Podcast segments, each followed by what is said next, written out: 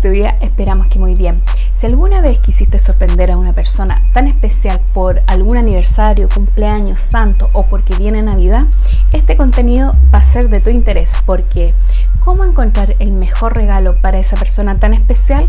Es una pregunta que nos han hecho muchas personas cada vez que se acercan a nuestra tienda y en función de nuestra experiencia quisimos compartir este contenido que podrás complementar con otro material que tenemos publicado en nuestra tienda soyfelizique.com en la cual te invitamos a leer.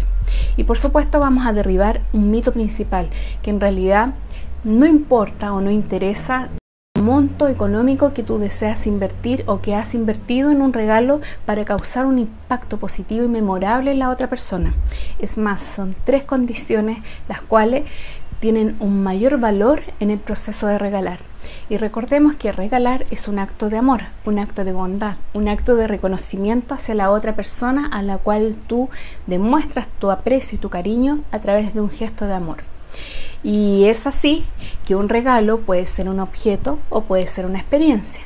Puede ser un objeto que a lo mejor para algunos puede ser valioso, como un reloj, o algo para algunos que puede ser considerado muy sencillo como un beso o un abrazo.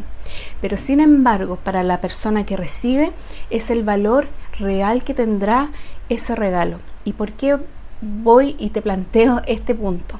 Porque dentro de las tres condiciones más relevantes que existen para hacer el mejor regalo para esa persona tan especial que sea positivamente memorable, existe la dedicación que tú tienes en pensar en esa persona.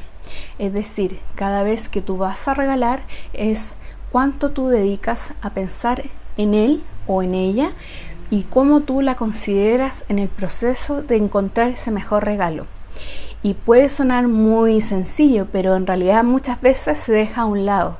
Generalmente se satisfacen los propios gustos personales cuando se desea regalar y no la consideración del otro. Y por eso que el impacto que se genera puede ser positivo, pero no perdurable.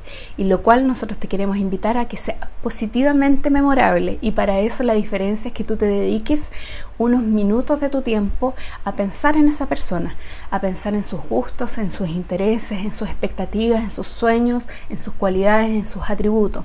Y ya sea porque si la conoces personalmente te dará una ventaja, pero si no puedes investigar con su círculo de familiares o amigos para entender o comprender de mejor manera cuál es su mundo, qué es lo que le motiva, qué es lo que esa persona sueña.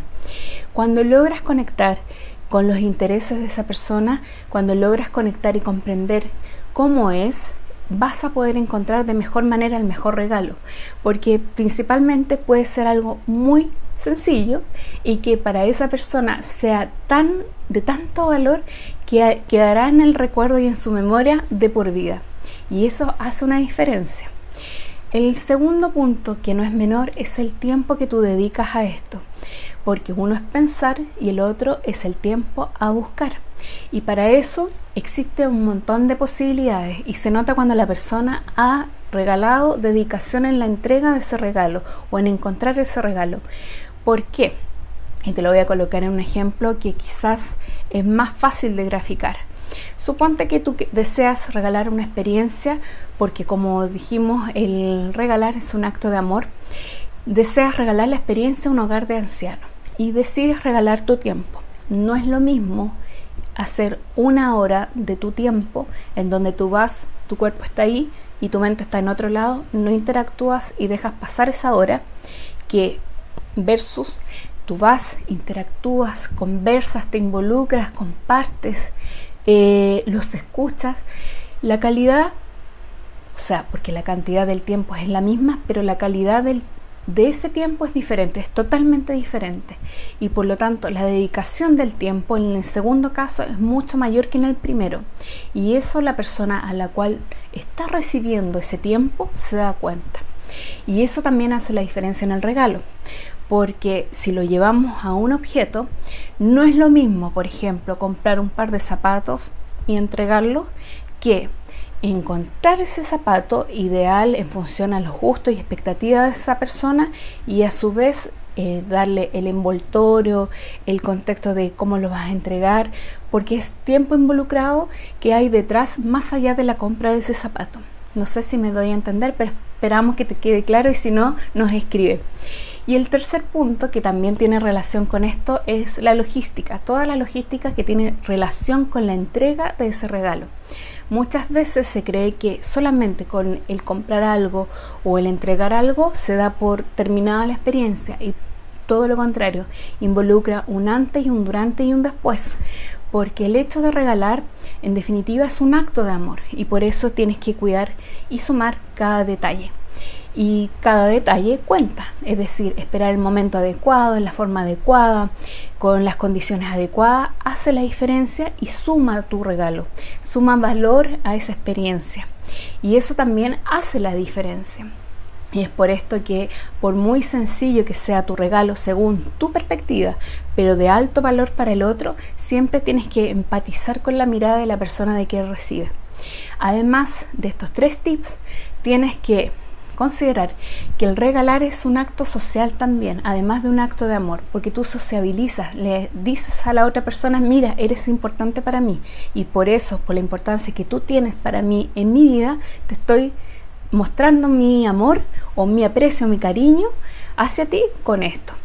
Entonces, por eso que es relevante eh, considerar que también de todas estas variables, el, el, hecho de que cada vez que tú regalas algo no puede ser con un sentido de manipular a la otra persona, al contrario, es un acto libre en la cual la otra persona es libre de decidir qué hacer con tu regalo, de si recordar esa experiencia o no. Indudablemente uno quisiera que todas estas experiencias fueran positivas y memorables para que estuvieran en la mente y en el corazón de esa persona por mucho tiempo, pero es de plena libertad de quien recibe. Y por eso que el regalar eh, implica el no tener oculto una intencionalidad, una intencionalidad de recibir de vuelta. Por lo tanto, cada vez que tú regalas en este acto de generosidad, tú tienes que darte satisfecha o satisfecho con la acción de regalar y ya todo lo demás será un regalo para ti adicional. Y sin duda si lo haces bien, además de tener la felicidad de las personas que recibe, multiplicará tu propia felicidad.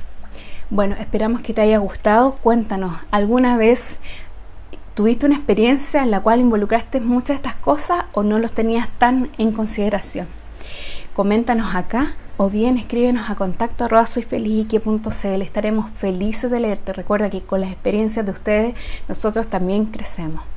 Y por supuesto te dejamos invitado a nuestro blog donde tenemos contenido relacionado con las emociones y uno en particular con esta temática para que puedas profundizar mucho más porque tenemos una guía.